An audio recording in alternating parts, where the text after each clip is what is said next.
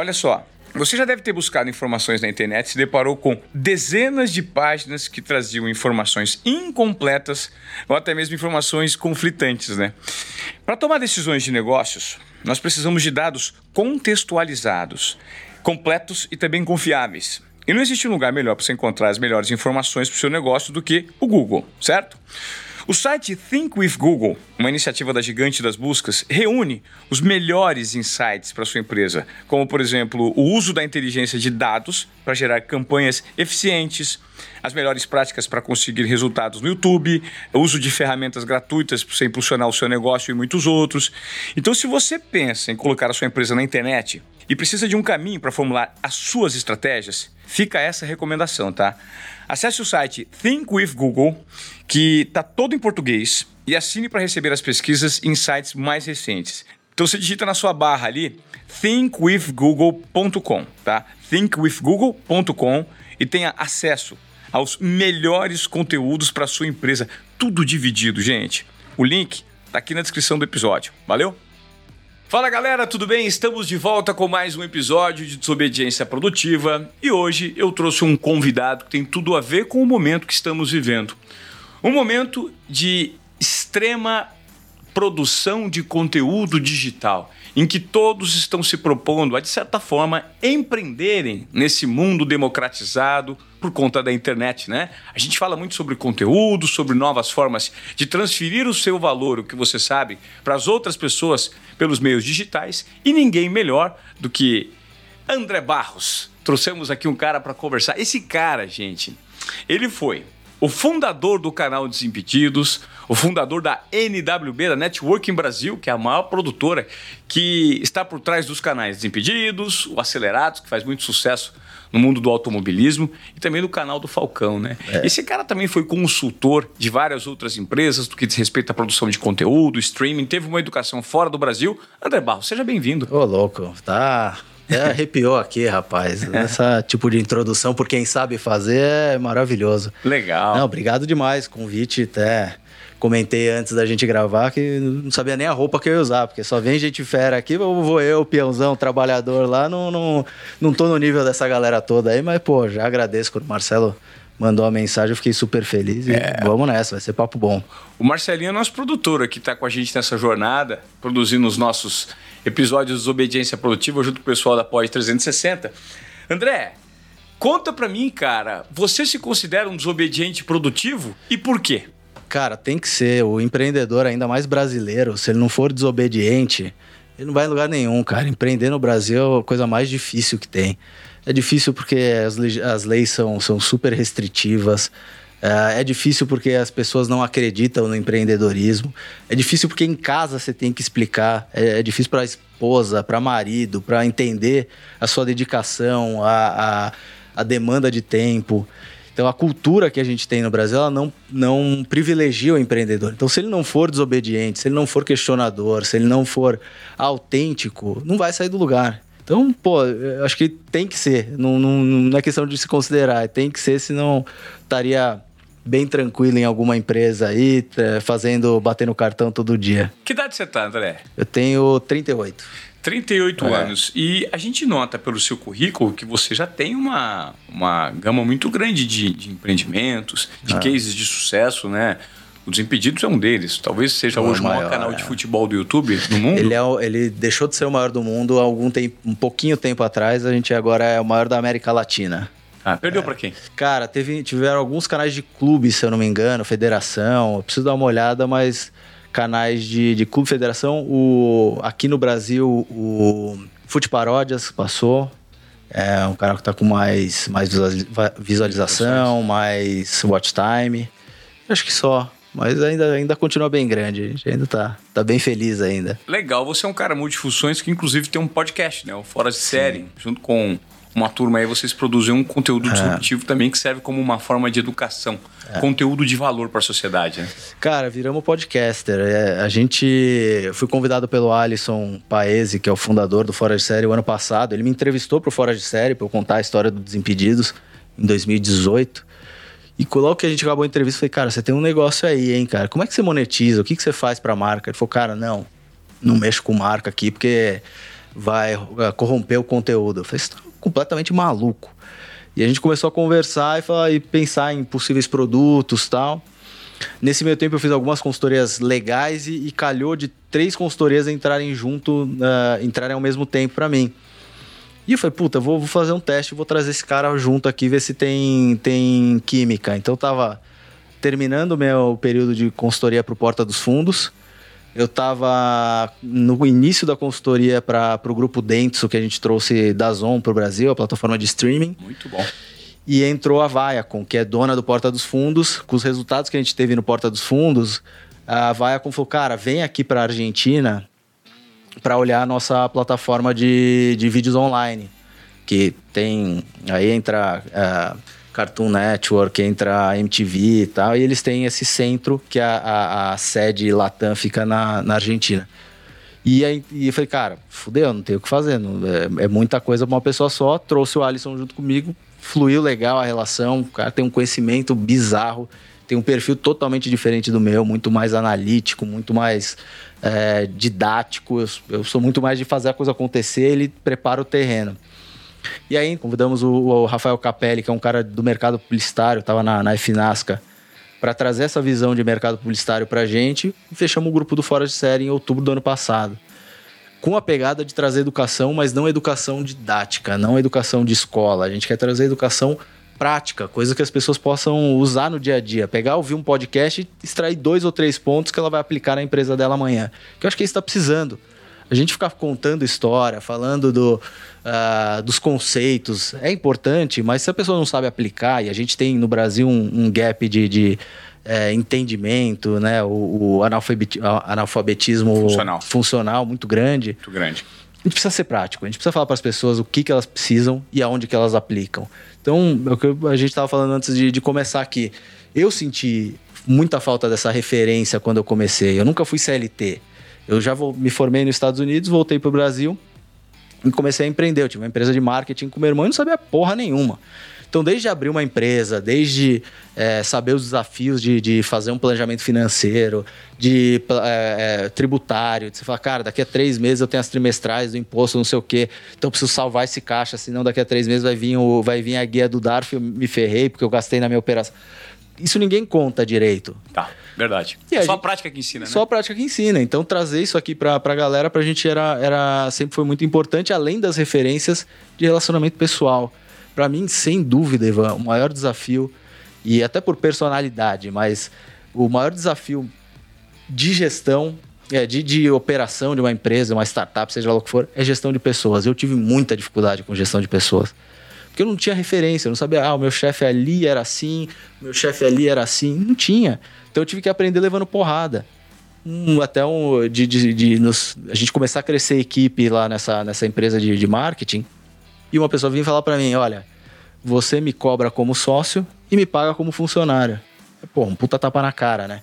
Fala, pô, não, preciso rever o jeito que eu, que eu lido com as pessoas, né? Então, o fato de eu ter que, como empresário, como empreendedor, ficar até duas horas da manhã trabalhando, eventualmente, que não é o recomendado de maneira nenhuma, mas, porra, às vezes precisa, eu não posso obrigar o funcionário a, também a, a seguir essa mesma linha. O cara bate ponto, né? O cara meu? bate ponto, tem que ir para casa, tem que descansar, ele recebe para isso. Ele não tem upside no, no, variável. Se a empresa estoura, ele tem o salário dele tá ali, é igual. Então a gente precisa saber disso. E depois disso eu fui muito soft. Depois que eu levei esse tapa, eu falei, não, então eu preciso amenizar. E aí eu fiquei muito soft. Então perdeu, eu perdi a mão da operação. Perfeito. Então até achar esse balanço, cara, foram alguns anos de cagada se eu tivesse a referência, a referência do chefe, do, do, do, do, do par, tudo, talvez eu teria sido muito mais fácil. Então, Perfeito. trazer isso através até das entrevistas que a gente faz com, com as grandes personalidades é um jeito também de, mostrar, de trazer essa referência para as pessoas, né? Puta, como é que é o Ivan? Como é que é o Pedro Janot? Como é que é o Bruno? Sim. Ah, aí o pessoal se identifica claro. e vê qual é a, qual é a referência. É, esse, esse viés que vocês adotaram é exatamente uma maneira super é, natural, assim, que eu encontrei como a minha jornada, que eu nem sei se está certo, mas eu fui tentando. Porque imediatamente após o período que eu saí da TV e quis romper de fato com a TV, porque a TV para mim deixou de fazer sentido, por conta da cultura organizacional. Estamos passando por, por um momento de transformação na nossa sociedade em que grandes corporações, grandes corporações a, a vasta maioria né, dessas corporações, ah. elas não perceberam que elas ainda é, estão inseridas numa cultura organizacional completamente ultrapassada. Que o estímulo para a tomada de riscos praticamente não existe, né? que você precisa seguir uma meritocracia que, de certa é. forma, ela é burra, porque ela está vinculada a uma cultura organizacional que não é produtiva, que não dá liberdade para a genialidade individual, é. para que todos formem uma genialidade coletiva. Então, o seu potencial dentro da empresa, ele nunca vai ser enxergado, porque você não tem voz ativa para colocar o seu potencial para fora, porque você foi contratado de repente para seguir determinado processo e esse processo é engessado. É, o, o, colaborador não tem autonomia para é. sugerir. Eu falei, cara, não tem ninguém que me inspira aqui, essa parada. É. Então deixa eu cair fora e tentar entender. E aí eu tive a ideia de fazer podcast, trazendo pessoas para que eu entrevistasse e por meio das entrevistas eu sugasse o conteúdo dessas pessoas e nada mais é do que uma democratização desse conteúdo para a audiência como um todo aqui no Desobediência é. Produtiva, é. né?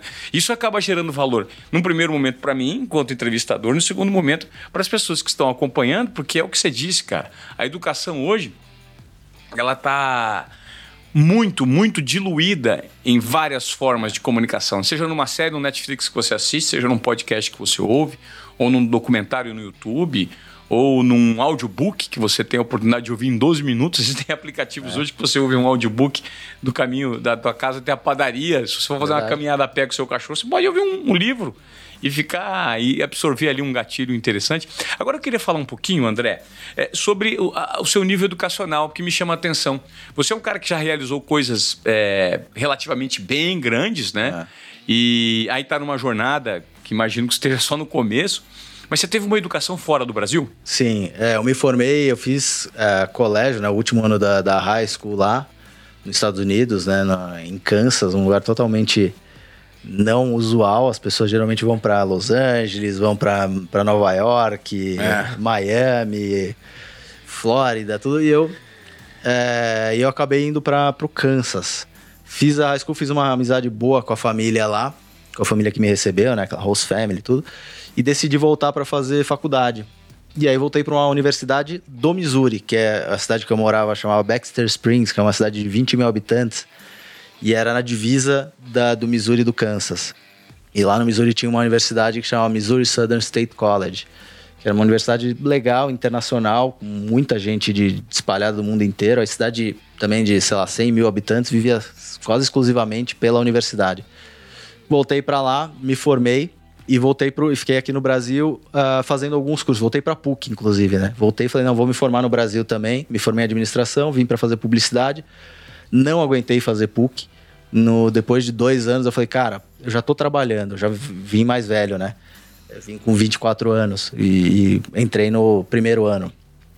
E passou o tempo, falei, cara, o que eu tô trabalhando, o que eu tô vendo na rua não é o que estão me ensinando aqui.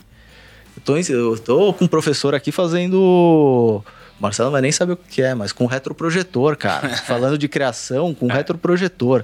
Tem um computador na, pra, na, na PUC, tinha na época, para o prédio inteiro de, de publicidade. Defasados, Foi, defasagem total. Tá de brincadeira. Aí eu fechei lá, saí fora e fui fazer outros cursos. Aí eu já estava trabalhando com futebol, fui empresário de jogadores de futebol por oito anos.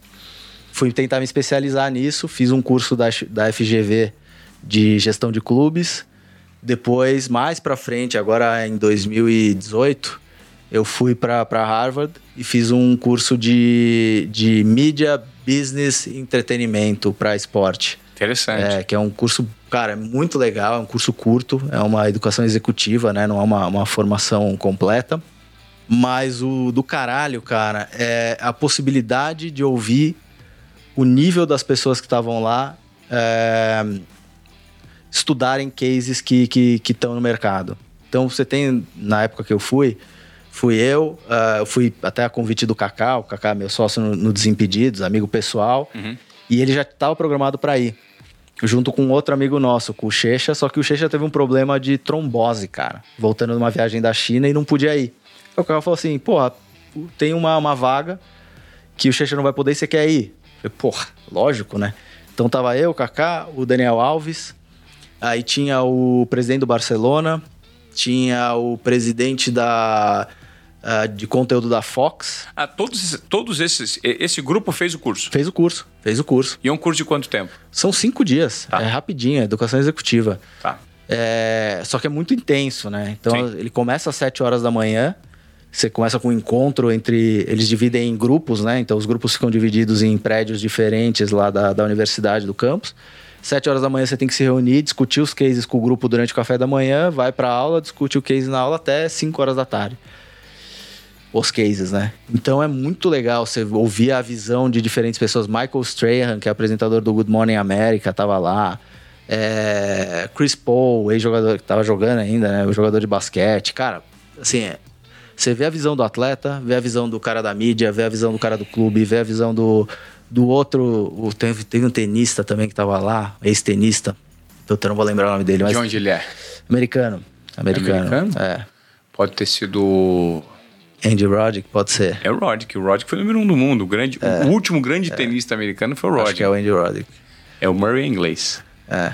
É o que é o Na verdade, o Murray é escocês. O Murray tem uma brincadeira que ele fala o seguinte: quando eu ganho, eu sou inglês. quando eu perco, eu sou escocês.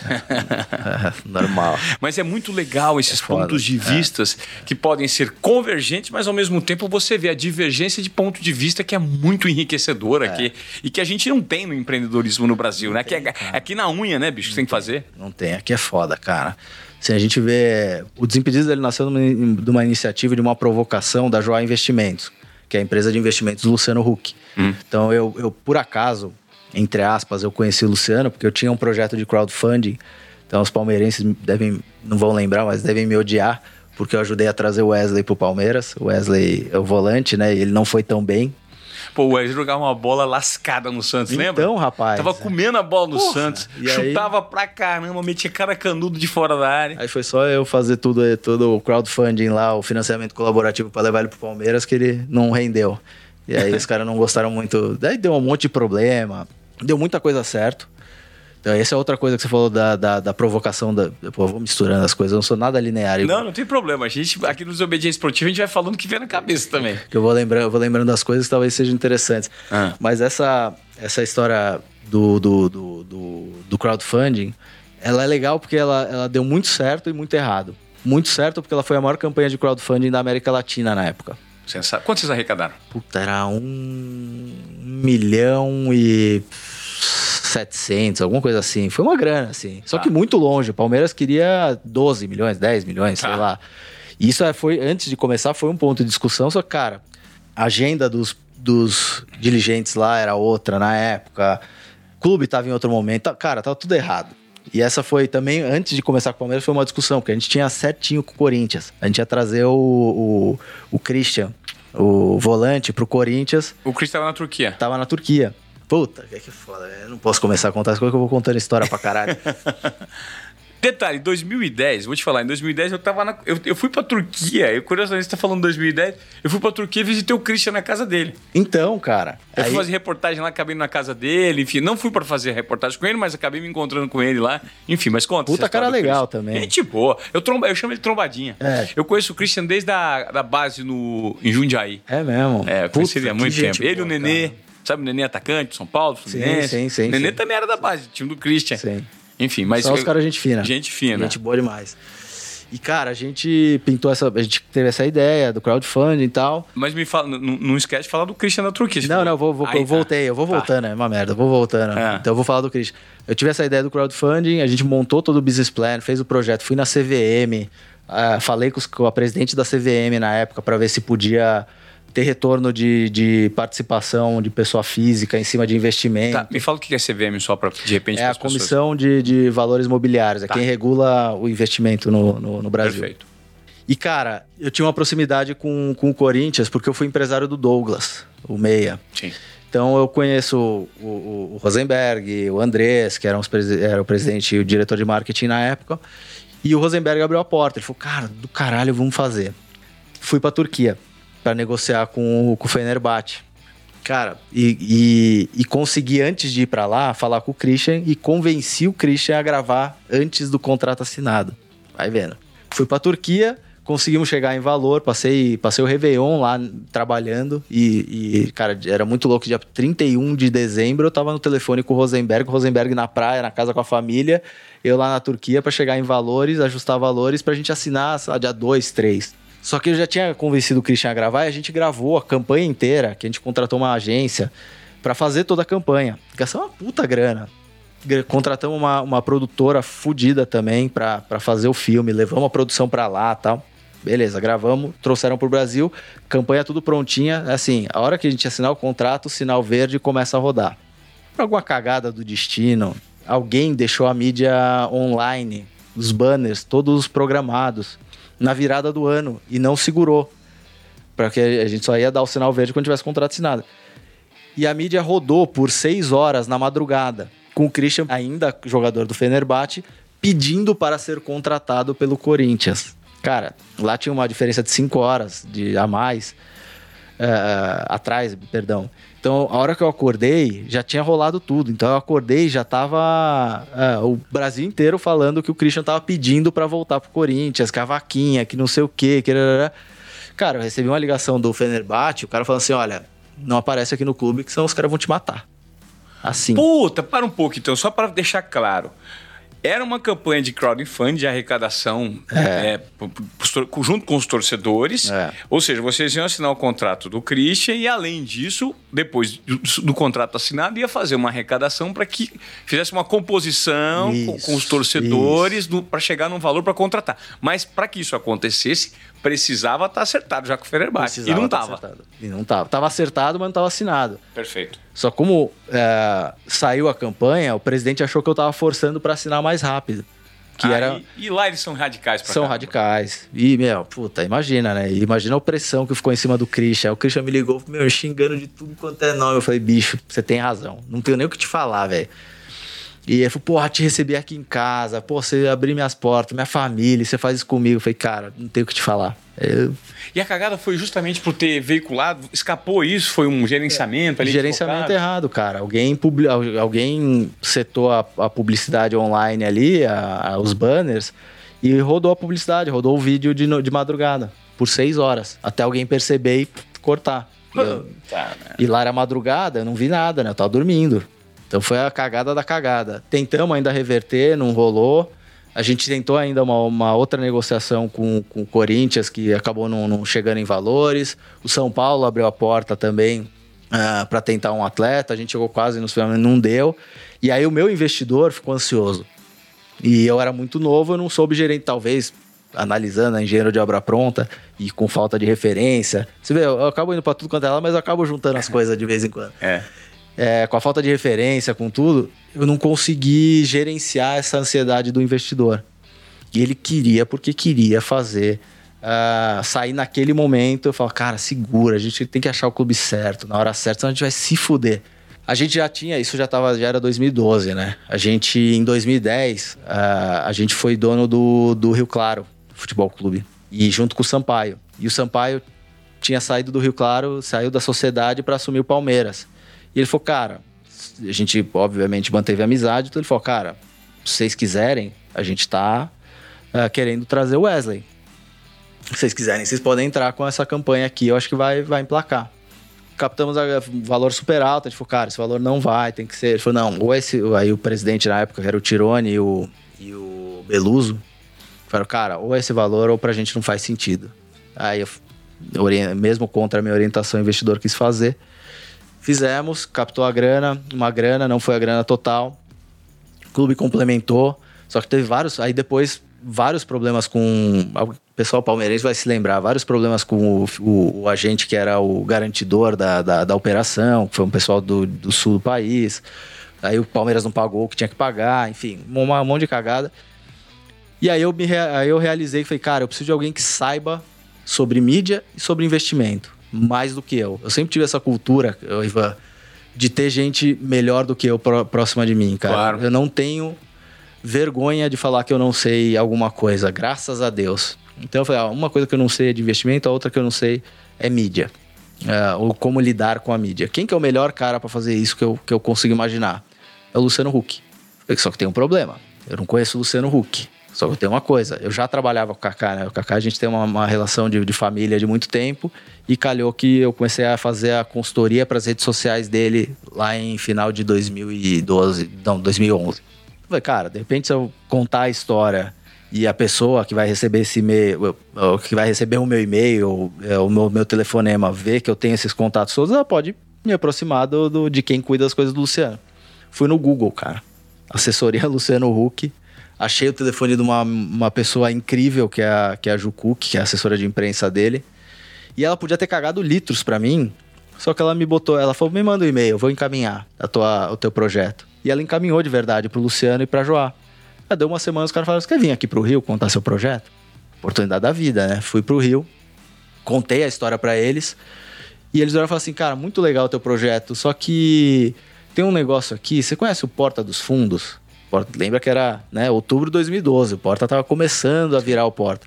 Conheço, eles contaram que eles eram investidores do Porta, do, era, fizeram seed money lá pro Porta, que estavam ajudando na, na, no desenvolvimento do negócio, né? Parte criativa com os caras lá, mas o negócio.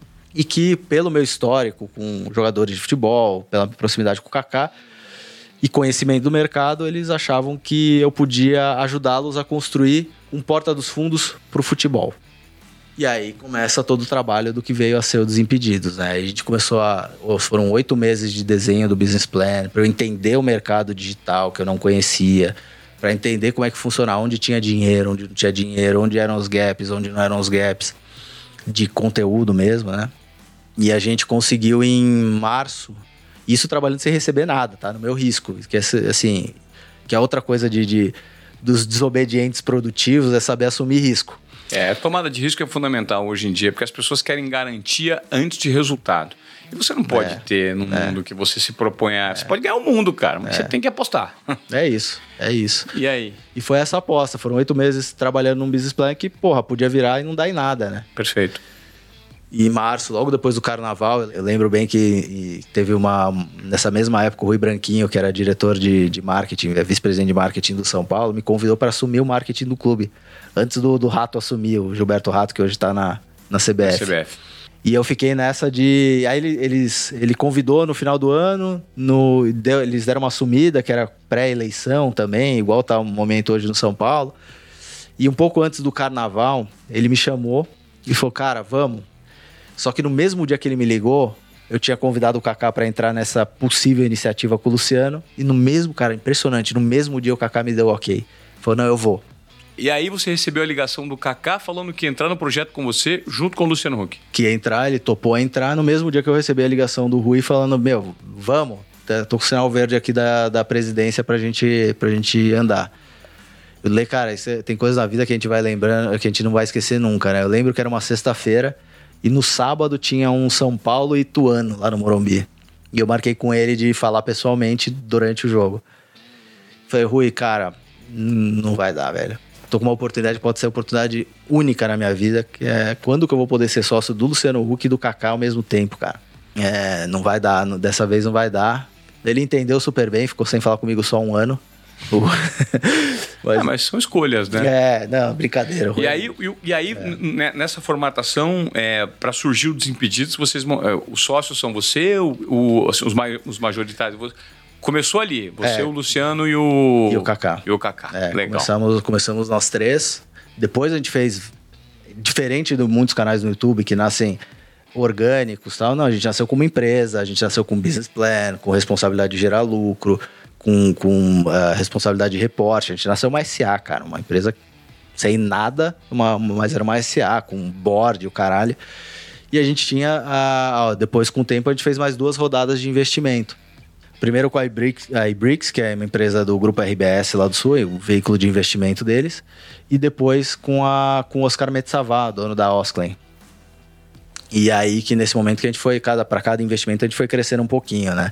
Então, primeiro a gente começou com um seeding para montar o time, provar a tese, depois a gente entrou com o segundo investimento para crescer e ampliar o nosso, nosso leque de conteúdo no Desimpedidos, e depois, no terceiro momento, a gente viu que tinha muito aprendizado para ser aplicado em outros canais e começou a network. Aí a gente ampliou para o Acelerados, o, canal de automobilismo. É, né? o canal de automobilismo. É, nem, nem automobilismo, é cultura automotiva, né? Que não, não, mostra corrida necessariamente, mas testes, brincadeiras e tal.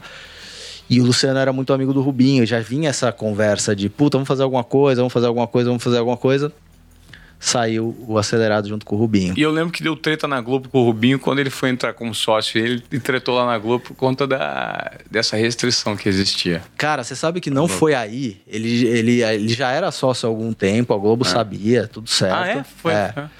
O que rolou foi que em, em algum momento a gente fez uma parceria com o UOL.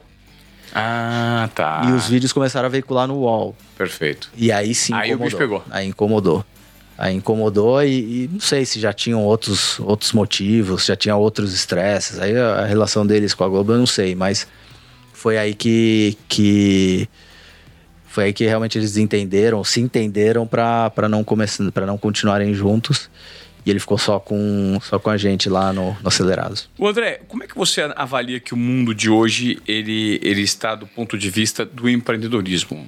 Você crê que hoje a gente vive um período é, sem nada parecido no passado, do ponto de vista do empreendedorismo? Você acha que as portas estão muito escancaradas para quem quer montar o seu próprio business, seu próprio negócio, principalmente digitalmente?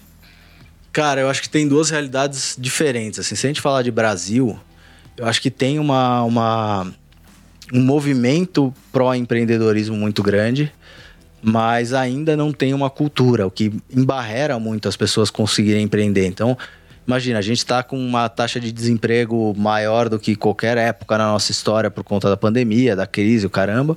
Então as pessoas estão tendo que achar alguma forma, forma de, de empreender.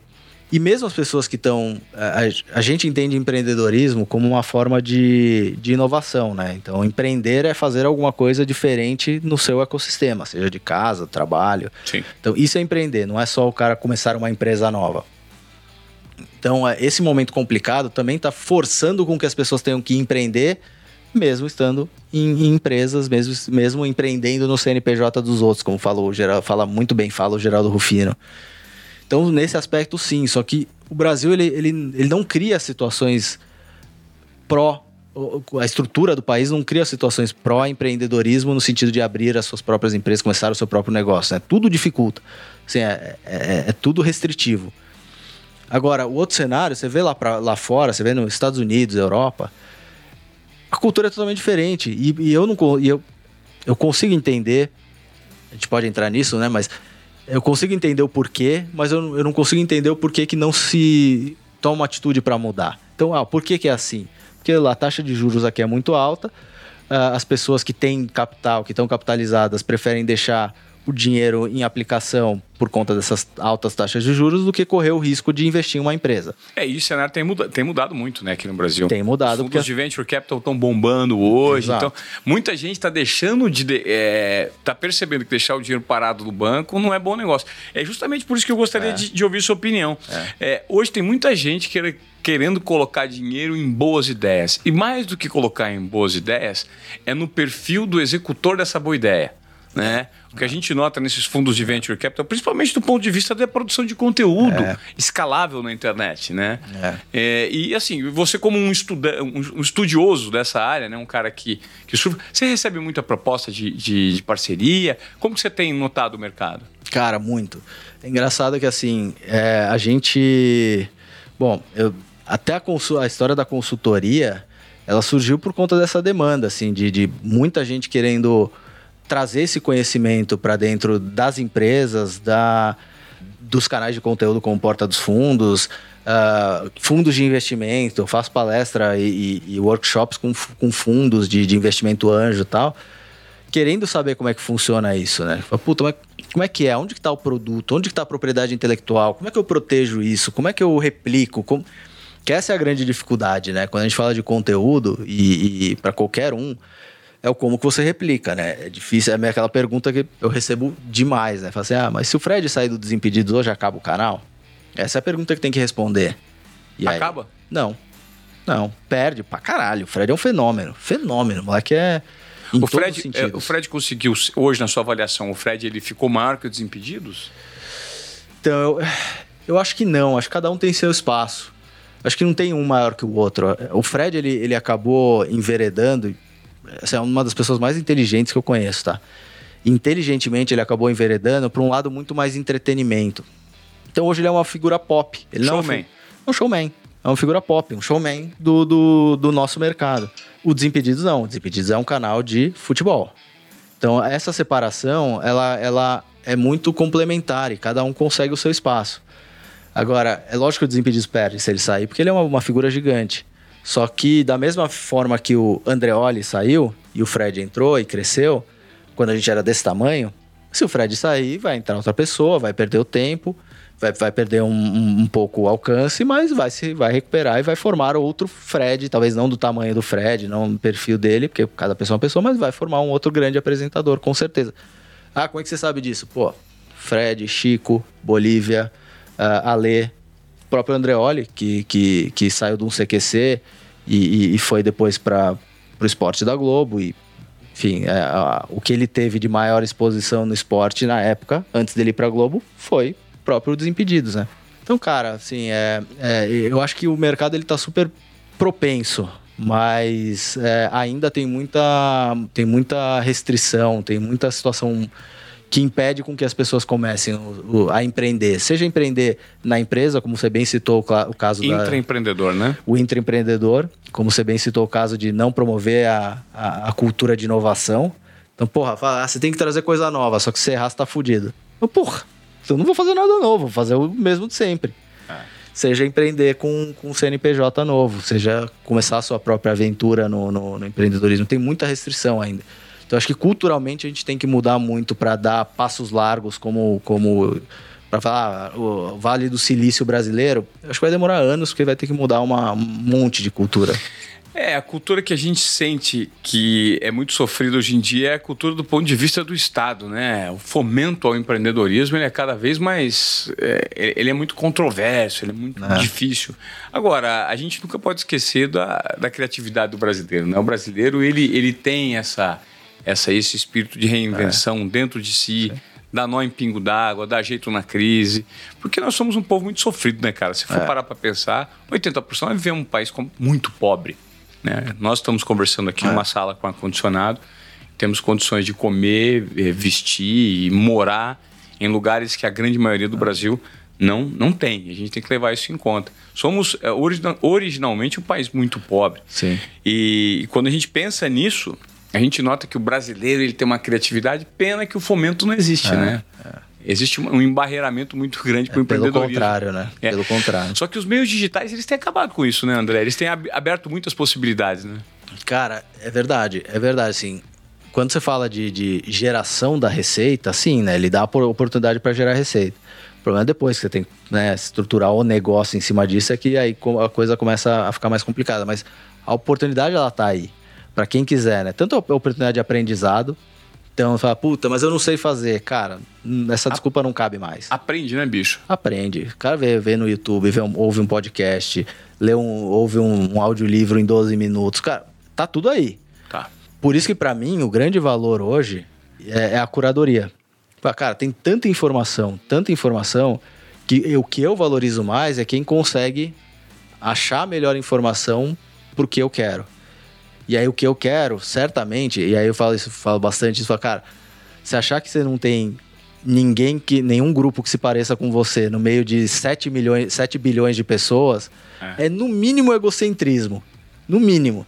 Então assim, se eu se alguém conseguir fazer essa curadoria bem feita pro que eu gosto e, e, e, o que eu gosto provavelmente muita gente também gosta, é isso que eu valorizo e acho que é isso que tem. Fala, ah, mas o cara que usa o termo da internet, o cara quiba conteúdo. Quero que se foda.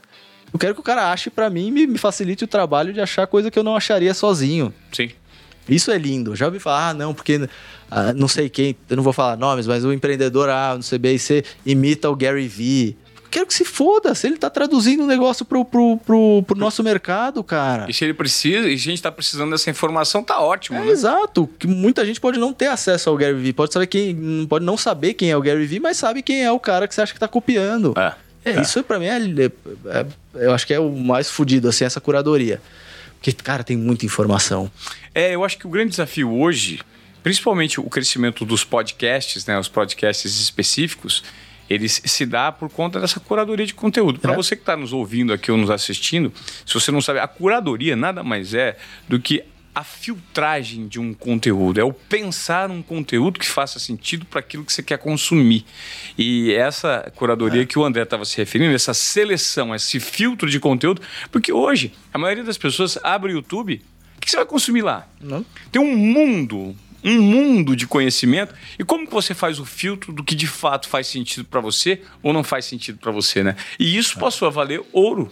Pode no momento que nós vivemos hoje em dia, por quê? Porque o tempo das pessoas está cada vez mais escasso Sim. e a atenção passou a valer ouro. Se o tempo está escasso, a atenção vale ouro, vale ouro para as marcas. E aí surge o propósito e, e a necessidade de reinvenção das marcas. Né? As marcas hoje, propagandinha que você acompanha, ou acompanhava como antigamente. Compre isso, é. compre aquilo. Vá. Ou numa revista mesmo que você abre lá. Você é. compra a revista para quê? Por causa do conteúdo. É. Você não compra para receber propaganda da loja X, Y ou Z. Né?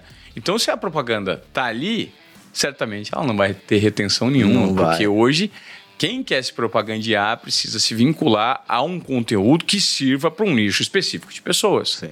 Né? E se isso não rolar, a coisa não rola. E acho que o mercado está passando por esse momento de transição, né? Tá, cara. Porra, você vê que coisa maravilhosa. A, a Lu da Magalu virou embaixadora da Adidas. Vai estar na próxima campanha da Adidas, da, da linha da Adidas com a Farm. Porra, isso é maravilhoso. Uma influenciadora, é um cross, uma influenciadora é, digital na veia, de verdade, digital, né? Fazendo campanha e, e, esse cross de marcas. Eu acredito muito nesse cross de marcas, cara. Acho que demorou para as marcas começarem cada vez mais a usar da outra, uma da outra, para se autopromoverem, para conversar com o público público combinado. E quando sai, sai, saem coisas muito legais, que nem essa da, da, da Lu. E sem merchan nenhum, tá? Não tenho claro, nada com ela, sim. que é, realmente é muito legal o que eles estão fazendo, assim, é super inovador. Cocriação, né? Coexistência, é. isso é muito importante hoje em é, dia. É, pô, tá maluco, tá maluco. E tem um público, que você falou, a atenção tá dividida, eles estão juntando as informações para um público só, para não precisar dividir a atenção. Porra, coisa linda. É o que a gente tá fazendo aqui no final. Sim. Quem, é, provavelmente quem gosta do, do desobediência produtiva gosta de alguma coisa do fora de série. Então a gente está juntando informação, porque a gente não traz a mesma informação no conteúdo também. Claro. A gente está complementando. É, mas, mas ali é, é, orbitamos o mesmo assunto, né? Trazendo pessoas interessantes, inteligentes para é. conversar. Ivan, e... a concorrência mudou no digital, cara. Aquele negócio da. Desculpa até te interromper, mas. Aquele negócio de. Ah, o apresentador da Globo não aparece no SBT. Cara, no digital não existe. É muito mais colaborativo. Você tá com seus concorrentes, não é, tem eu jeito. Digo, eu digo isso, eu digo, eu tenho uma frase bem, um exemplo bem específico para dar sobre esse, quando as pessoas me perguntam, né? É, a cultura do digital é o ganha-ganha. Vamos dar as mãos e vamos crescer sim, juntos. Por quê? Sim. Trazendo para o offline, é basicamente o seguinte: se você tem uma hamburgueria na esquina e eu vou lá e falo assim, eu vou comprar um ponto na outra esquina e também vou montar uma hamburgueria. E você, como dono, na hamburgueria anterior, você vai lá e fala assim, cara, que legal que você veio para cá. Vamos fazer o seguinte, um dia você manda os seus clientes para experimentar os meus hambúrgueres, outro dia eu mando os meus clientes para experimentar os seus. E a gente faz com que esse, é, esse setor aqui, esse, essa esquina, ela se transforme num polo de consumo gastronômico, né? Do hambúrguer. Sim. E a gente faz com que seja movimentado. Tem hambúrguer do, do meu jeito, tem hambúrguer do seu jeito. E aí você ganha ao fomentar é. o, o, a propaganda e né, a reverberação ali naquela micro área. Então, basicamente, a internet funciona dessa maneira, né, é cara? É isso, cara, é isso. É, um, é, é gerando atenção para o público. Eu entendo um pouco da, da, da diferença, até porque você olha a TV, ela você tem, você tem que você tem que optar pra, muitas vezes por um conteúdo. Então, ao meio-dia, ou você vê um programa esportivo ou você vê outro. Eles não, eles não, eles não passam uh, on demand, ou passam até on demand depois, mas naquele momento que, que é, vai ser veiculada a publicidade, que é o que paga a receita e todo mundo, você tem que escolher. No digital, não digital, o cara vai assistir o Desimpedidos, depois ele vai assistir o vosso canal, depois ele vai assistir o Jogo Canalha, depois ele vai assistir. No empreendedorismo, ele vai assistir o Desobediência Produtiva, ele vai assistir o Fora de Série. Ele se programa para isso. Do jeito que ele quiser, na hora que ele quiser. Talvez esteja aí o grande segredo para um momento de decadência da TV, né? Como a TV sangra por conta disso. Não creio que vá morrer. Não. Mas ela deixou já de fazer sentido para mim quando eu saí da TV Globo justamente por isso. É notar que, cara, sabe qual é o nível de engajamento que a TV promove hoje? Nenhum. É, não tem engajamento. Você não engaja não dá pra saber, né? Não dá pra saber. Você, você tá 10 pontos de audiência? O que, que são 10 pontos de audiência? É. O cara pode estar com a TV ligada, com o telefone na mão, assistindo os impedidos. Sacou? É, é, é. Então, esse tipo de engajamento ele deixa de existir. Aí a gente nota que as TVs estão sofrendo por conta disso, Sim, né, cara? Total. É o streaming que tá bombando hoje, né? Que, que, em relação aos impedidos, o que você enxerga do, pro futuro, o, o André? Porque assim, uma coisa é você chegar. É outra coisa é se manter. Cara. Existe um platô que vocês bateram, que não sobe mais, não existe. É, há necessidade da reformulação, pode ser que haja daqui para frente um novo Fred por Sim. conta da transição de público que o canal que o canal pode sofrer, enfim. Sim. Cara, eu acho assim, é... a gente tem um, a gente começou, chegou nadando num oceano azul, né? Assim, não tinha conteúdo de esporte relevante no YouTube até a gente começar a trazer esse conteúdo, é, é o nosso conteúdo do, do Desimpedidos. Não tem nada de, nunca teve nada de super especial. A gente só chegou antes e começou a fazer e começou a fazer algo simples que geralmente o simples pouca gente faz, que é falar a mesma linguagem. Então, assim, e não é porque eu tô aqui, não, não vou puxar saco de ninguém, mas o que você faz, o que você fazia na TV, o que o Thiago Leifert faz, fazia, faz, o que o Andreoli faz, é muito do que a gente queria fazer. A gente olhava, porra, ESPN, os caras de, de gravata, terno, falando tudo formal sobre futebol. a gente falava, gente, quem que fala de futebol assim? quem que para na mesa ali, mesmo o cara de gravata interno que tá no intervalo do trabalho, quem que fala, não, porque o São Paulo hoje não vai poder estar. Fala, porra, São Paulo tá uma merda, o Corinthians não sei o quê. É assim que o, que o, que o, que o torcedor lida com o futebol. Por que, que não traz isso pra tela? Por que, que vai diferente pra tela? E o que acontece se você não traz? Você não traz conexão. Aí o engajamento vai lá pro saco. Então a gente só fez isso, nada especial. As pessoas viram e começaram a fazer também. Só que a gente tem a vantagem de ter saído na frente. Beleza. First, o first mover ali acaba sendo levado para cima. Eu acho que nesse quesito de conteúdo, talvez tenha chegado num, num platô. E agora, é, o desafio é chegar, é trazer as coisas novas, como tem feito. A própria Supercopa é algo novo, é um produto, é um, é um produto que dá para ser vendido separado. A gente agora estava em, em, em, reunião de, de, sócios, né? Eu continuo sócio lá, não estou mais na operação no dia a dia, tem a galera que opera e super bem. Uh, mas a gente tem as reuniões de sócios. E a gente tá falando disso, né? O que, que vem, que, que vem para frente, né? É. Quais são os planos para frente? E tem muita coisa legal. Tem muita coisa legal. Na semana. Eh, na, é eu não sei quando que vai ao ar, mas a gente lançou o, o Desempe Games, que é um canal de games do Desimpedidos. Esse é um exemplo. E outras iniciativas estão para vir também com, com novidade em outros ambientes, sempre no futebol. Eu acho que uma mudança também, essa, essa expansão dos apresentadores para um ambiente de maior entretenimento. Hoje o Desimpedidos faz uma cacetada de conteúdo que não tem nada a ver diretamente com futebol, é de entretenimento mesmo. E isso é também uma forma de, de dar o próximo passo, né? De sobrepor a esse possível platô que no conteúdo de futebol, né? A gente, que, cara, são é, mais, de, mais de 8 milhões e meio de seguidores, né? Só no, só no YouTube, né? Mais uh, Instagram, mais a rede dos, dos afiliados, né?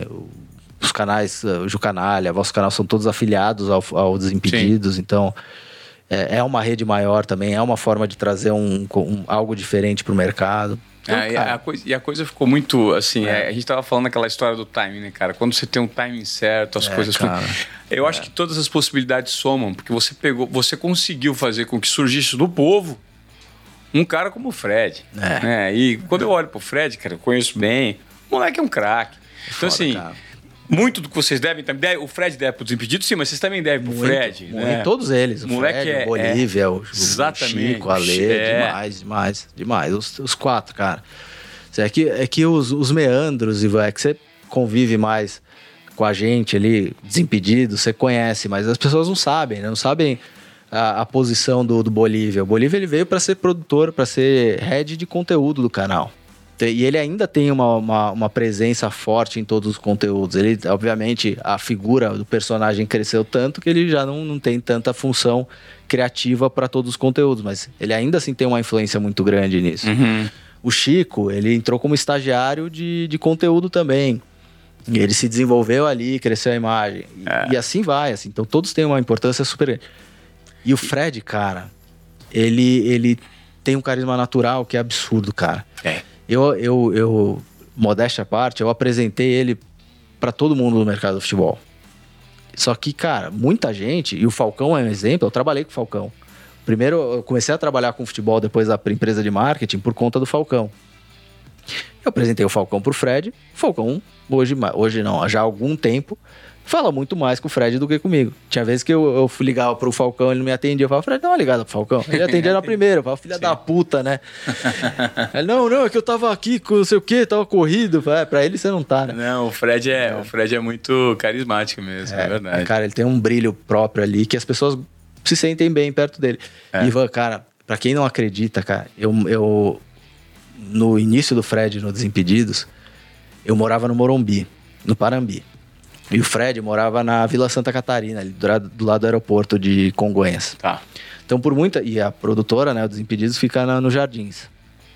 Então, não foi uma, duas, várias vezes. Eu ia para casa, descia pela 23 de maio, deixava o Fred na casa dele e ia pra minha casa. Que a gente. Um ponto, assim. Ele morava. para quem tá vendo a gente aqui no, no YouTube, uh, ele morava num, num espaço do tamanho dessa sala. Literalmente. Então, tinha um quartinho ali no canto que a mãe dele dormia, ele e a Gabi, a irmã, dormiam na, na cozinha, sala, quarto, que era, que era ali. E a casa, assim, super humilde. E ele falava para mim no caminho, várias vezes, falava, cara, não vai dar certo. Eu vou, vou, vou virar. Não, já, porra, tô, já tô entendendo como é que funciona, já não sei o quê.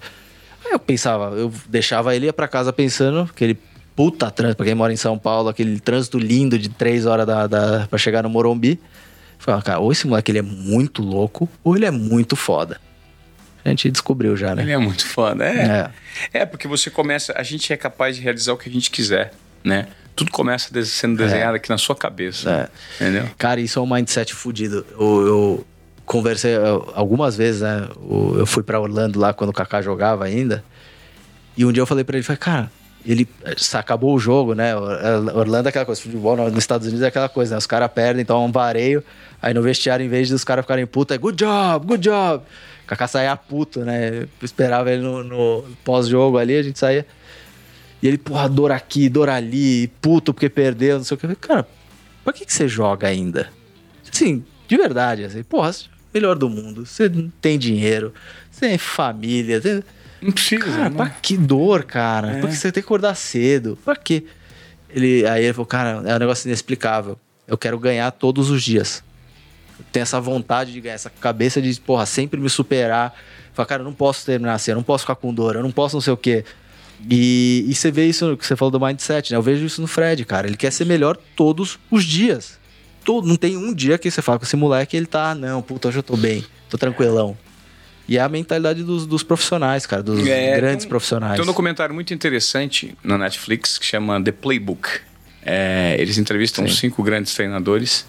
E o que me chamou grande atenção, assim, a maior atenção que me, me despertou foi a entrevista do Patrick Moratroglu, que é o técnico da Serena Williams. A Serena contratou o Patrick Moratroglu quando ela tinha conquistado, acho que 10 ou 12 títulos de Grand Slam. Hoje ela tem mais de 20. E ela estava numa baixa muito grande e já não conseguiria, em tese, ganhar mais nada. Ele chegou justamente para quebrar esse ciclo. O Patrick Moratoglu fala de algo muito interessante que, que acontece, inclusive, com os super campeões. Ele diz que se você deixar a dúvida, é, o vírus da dúvida, penetrar no seu imaginário, né, penetrar sua cabeça, entrar no seu mindset, certamente você deixa de realizar, porque você começa a colocar em xeque aquilo que você é capaz de fazer. É. E a partir do momento que você coloca em xeque, você tem a dúvida como obstáculo. E ela passa, isso te gera um conflito interno. E a partir do momento que você tem esse conflito interno, é. você já tem um desgaste a mais para se superar. Porque eu, eu explico para as pessoas, inclusive no meu curso de comunicação, eu explico o seguinte: você não escolhe o que você sente. Você não escolhe, você não tem como. Eu estou sentindo isso, porque o que você sente vem do que você pensa. Só que você pode escolher o que você pensa. A gente escolhe é. pensamentos positivos ou negativos. E quando a gente fala de uma pessoa que todo dia tenta se superar, ele pensa positivamente todos os dias que ele pode dar mais. E aí ele sente as sensações advindas desse pensamento. E isso é uma sensação boa. Sim. Agora, você pode pensar de uma forma negativa também, né? Porra. É isso. E aí, quando você pensa de forma negativa, você tem sentimentos É. negativos. É. E aí a sua tarefa fica mais complicada, fica mais complexa de ser realizada. É verdade. André, eu gostaria de agradecer muito, cara, Pô, esse, esse tempo que você compartilhou aqui, essa é história, hein, meu? A gente podia ficar o dia inteiro aqui conversando. pô, eu gosto de história, velho. Mas tem história, hein? Então, tem. Tem alguma outra? Tem alguma pergunta que eu não fiz pra você que você gostaria de falar ainda? Cara, não, não, acho. Não. É, é isso, acho É relacionado tá- ao futebol, de repente alguma curiosidade? Pô, posso falar do, do, do tempo que eu fui presidente do Rio Claro, cara. Presidente do Rio Claro, presidente de clube. Presidente de clube, cara, é muito louco, assim. Eu. Tem uma coisa que. Aí vou só voltar numa coisa que o Fred fala, que a vida dele é- parece um, um reality show. E muitas vezes eu sinto assim também, porque eu tenho. E, e você falou de coach de comunicação, eu também tive um coach de comunicação. Que eu sempre falo, eu sempre falo, cara, eu, tive- eu tenho muita sorte, cara. Aí, e ele falou, mas você tem que tirar isso do teu discurso, porque é, é teu mérito. Mas sendo co- contradizendo esse meu coach de comunicação, eu cara, eu tive muita sorte. Porque coisas muito legais acontecem comigo. Então, porra, 24 anos, cuidar da imagem do, do Falcão, que era o melhor jogador de futebol do. É, é ainda o melhor de todos os tempos, mas naquela época já estava o melhor jogador de fut- futsal do mundo. Que oportunidade. Cuidar da carreira do, do, do Douglas, que, porra, eu- desde o Criciúma, passar por Corinthians, levei pro Corinthians, por Emirados Árabes, sem, meu, sem histórico nenhum. Douglas Mecânico, né? Funileiro, né? Douglas Barriga de Funileiro. Cadela. Barriga de cadela, é. Chegou, chamou ele de. é, a gente tinha o apelido dele, agora que ele parou, pode, né? Claro. Era Pinga. É o isso, É. que ele é um goró monstro. Nossa, e gosta. Pô, fiquei 45 dias com ele no Emirados Árabes, cara. Negociando a volta dele pro, pro, pro Brasil, quando ele voltou pro Grêmio. Pro Grêmio. Toda noite ele tomava um, um golinho de de uísque. Falei, cara, mas Ele falou, cara, você não consigo dormir. É mesmo? Nossa, é muito louco, cara. É. Mas é lá- um dos caras mais legais que eu já, que eu já conheci, cara. Eu conheço bem o Douglas também. O Douglas é um, é um cara gente boa. É. Muito jogador é legal. Ah, o que dificulta hoje é o preparo, né, cara? Porque a gente vive uma cultura muito equivocada do ponto de vista de gerenciamento de futebol, né, cara? Muito, cara. Os nossos Muito. clubes aqui são gerenciados igual a bunda. É, é. É uma porcaria. É, me- Mesmo quando você vê clubes que estão dando certo, como Eu por exemplo. igual a bunda, porque a bunda eu limpo direitinho, cara. Os Exatamente. clubes ainda são sujos. Exatamente, cara, é, verdade. Quando você vê um clube como o Flamengo, que ganhou tudo recentemente, quase tudo, né? É. Que tem hoje esse gerenciamento. Cara, esses dias eu fiz um podcast, eu, eu gravei no meu outro podcast, um Bandeira de Melo querendo se livrar da responsabilidade do Ninho do Urubu. dá, e não, o pior que não é que ele, ele- é dizer o seguinte. Se fosse na minha gestão, aquilo não teria acontecido. Aconteceu 40 dias depois É, que ele deixou é, é, é. a ratoeira pronta lá. É, é, é- é muita, é, é muita falta de vergonha, né, cara? Na, é, na achar lata, que o povo assim, é né? burro, né? Achar que, que as pessoas são burras. É. Mas, cara, Mas você, como gestor o que você tentou imple- implementar de Então, novidade no Rio Branco que te chamou a atenção assim? então, o, o legal do, do- dessa época do, do Rio Claro, o que aconteceu? A gente. Desculpa, do Rio Claro. É, a gente entrou com um projeto de saneamento de dívidas, não era um projeto de esporte. Então o clube tinha uma dívida X. A gente falou, "Ó, a gente tem um ano para sanear essas dívidas. Se a gente conseguir sanear e, e- e tiver tudo de acordo com o que a gente está combinando agora, a gente transforma o clube em um clube empresa e permanece aqui. Se não, a gente sai e leva os ativos que, que o clube tem disponível, que são os jogadores. Tudo certo. Jogamos o Campeonato Paulista de 2010. Caímos. Perdemos pro Corinthians aqui no, no Pacaembu. O Ronaldo acabou com a gente. Mas até aí tudo certo. A gente man- mantém o plano. Vamos disputar a Copa Paulista. Vamos lá. O ano que vem joga a dois. Tá tudo certo. Em outubro aparece uma conta de água de um milhão de reais. Não. Aí não, né? A gente pediu no, no início do, do contrato, tá discriminado todas as, as dívidas que tem lá. Aí vem um negócio desse e não dá. Aí a gente saiu, mas o, o plano era de gestão, uma gestão financeira, era para provar que um clube pequeno consegue ter é, uma gestão profissionalizada, cara, que é mais ou menos, eu digo mais ou menos por causa do volume de investimento que o Red Bull tá fazendo. Assim, dá para gerir como empresa, dá para ter meritocracia, dá para ter plano de carreira, dá para ter tudo, mas precisa ser transparente, precisa tocar de fato como uma empresa, não dá para puta, perdeu três jogos na sequência, manda todo mundo embora, paga rescisão de contrato da- das pessoas que custa um cacetado ou não paga e fica com esse passivo. De... Cara, não é assim.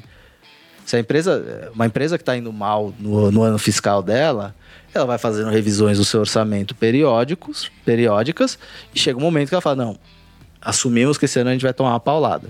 vamos pra, plan, começar a planejar ano que vem, que a gente Sim. precisa recuperar essa paulada que a gente tomou e ganhar mais o dinheiro. Só que sabe o que acontece aqui, o, o, o Ivan? Não tem, não tem responsabilização. Apontar o dedo é fácil quando você tá num clube. Mas o cara se responsabilizar e falar assim, não, puta, a minha gestão de três anos, quatro anos, de dois anos, deixou um rombo. Então eu vou fazer o seguinte: eu vou deixar do meu patrimônio pessoal, porque eu que tomei as decisões, um, um, um dinheiro em reserva. Como, é, Sim, como você tem que se responsabilizar. Como acontece na Espanha. Fala, o cara quer ser presidente do Real Madrid, Pode ir. lindo. Tem, se eu não me engano, são 60 milhões de euros que ele precisa deixar em garantia. Se ele faz merda durante a gestão dele, toma dos 60 milhões, campeão. Você não vai deixar pro próximo. Mas aqui não, né? O cara deixa 300 milhões de dívida. É uma várzea. O Dá problema tchau. é para a próxima gestão da tchau. Gastei, gestão. vivia, deitei, rolei, explorei a fé do, e a, a religião que se transformou o futebol é, pro torcedor e é dane-se. É isso. É uma vergonha. É cara. isso. Mas foi, cara, foi legal. Assim, foi um baita aprendizado. Era legal chegar nas reuniões de. Apesar de eu já ter um, naquela época ter um pequeno histórico de, de relação com, com o mundo do futebol por causa dos jogadores, era legal chegar nas reuniões da Federação Paulista, os caras, média de idade 75 mais, e chega um moleque de 20 e tantos anos lá, o cara fica olhando assim, fala, que, que porra é essa, né? Que esse moleque tá fazendo aqui? É. Mas foi divertido, foi divertido e, cara, eu agradeço muito ao futebol. Um, porque é um lugar que dá dinheiro, então consegui construir um patrimônio por conta do futebol e pelos amigos que eu fiz, cara. Eu decidi sair do futebol quando eu, eu vi que eu ia perder amigo. Quando você começa a ganhar uma relevância, ou você sai do, do futebol, ou você começa a pisar nos outros. Porque o mercado te empurra para isso, que é uma, uma loucura, mas o mercado te empurra para isso. Quando aconteceu isso, eu falei: não, não quero, não nasci para isso, eu quero minhas relações. Tanto é que eu sou amigo de todos os jogadores que eu, que eu fui empresário, que é uma coisa quase inédita, né? Porque a relação de empresário e jogador é super conflituosa. Você foi empresário de quem? Danilo Avelar, Douglas, o Lins, que é atacante que era do Criciúma, passou pela Ponte Preta. Ah, a gente teve negócio com o Bergson, que é um atacante que era do Grêmio, foi pra Coreia. Ah, teve alguns, alguns negocinhos do Dalton, que é o menino que jogou na Itália, lá no Torino por muito tempo. Cara, foi, foi legal, assim, viajar o mundo, tudo isso é conhecer cultura pra caralho. é, é experiência, demais, né? É demais, demais. Agrega demais. Demais, demais. Mas é um mercado foda. É um mercado foda. Cara, obrigado, André, pela sua a sua ideia é assim, bacana de, de, de, trafegar por vários meios, né? Porque eu acho que isso que muita gente talvez hoje não se permita fazer nos é. dias de hoje, né? De repente você não vai atrás da sua paixão e você não tem problema nenhum em tá fazendo um negócio, não deu certo, vai fazer outro, não deu certo, vai fazer é. outro e vai desbravando. É. Tentativa e é. erro é importante na vida da gente, né? É, é, é, importante assim, eu circulo bastante, mas eu tô sempre dentro do, do que eu gosto, né? Do que eu me identifico, que eu acho que eu posso colaborar. Então, tudo que eu faço, mesmo a gestão da carreira dos jogadores, ele está envolvido com comunicação de algum jeito. Então, eu comecei a trabalhar com o jogador porque eu achava que eles, e ainda acho, que a grande maioria se comunica muito mal, usa muito mal a imagem, monetiza muito mal a sua imagem. Fui pro clube pela mesma coisa. Falei, cara, não é possível que o clube não consiga se estruturar, gerir melhor o clube e comunicar melhor. Vim pro digital como uma oportunidade, mas também falei, cara, a mídia não está aproveitando o digital. Então, sempre nessa parte de negócios, comunicação, eu sempre fico ali, mas é o que você falou, cara. Eu não, não, não, eu não tenho medo de reiniciar. Quer dizer, tenho medo pra caralho. Mas não, vai com medo mesmo, né? Mas vai com medo mesmo, mas não me restringo para reiniciar, rebutar, começar de novo. E, e, graças a Deus, às vezes que eu, que eu fiz isso, eu sempre subi um pouquinho do patamar graças a puta, graças a, a, a Deus, é família, sei lá Legal. quem, mas tem, tem alguma ajuda de algum lugar, não sei da onde, mas tem alguma ajuda. Bacana. André Barros do Desobediência Produtiva, e se você curtiu esse episódio, compartilhe, é, compartilhe com alguém que precisa ouvir os, ouvir os ensinamentos que a gente debateu hoje aqui no Desobediência Produtiva. E fica o convite para você que chegou agora, para dar uma olhada aí na nossa, dar uma rolada na nossa barra aí de produtos já gravados do Desobediência Produtiva, e de repente você vai encontrar algo que te surpreenda. Combinado? Obrigado, até a próxima. Valeu, André. Pô, Prazerzão, obrigado, cara. Valeu, prazer. Prazer. Demais. Abraço, até a próxima, galera. Valeu.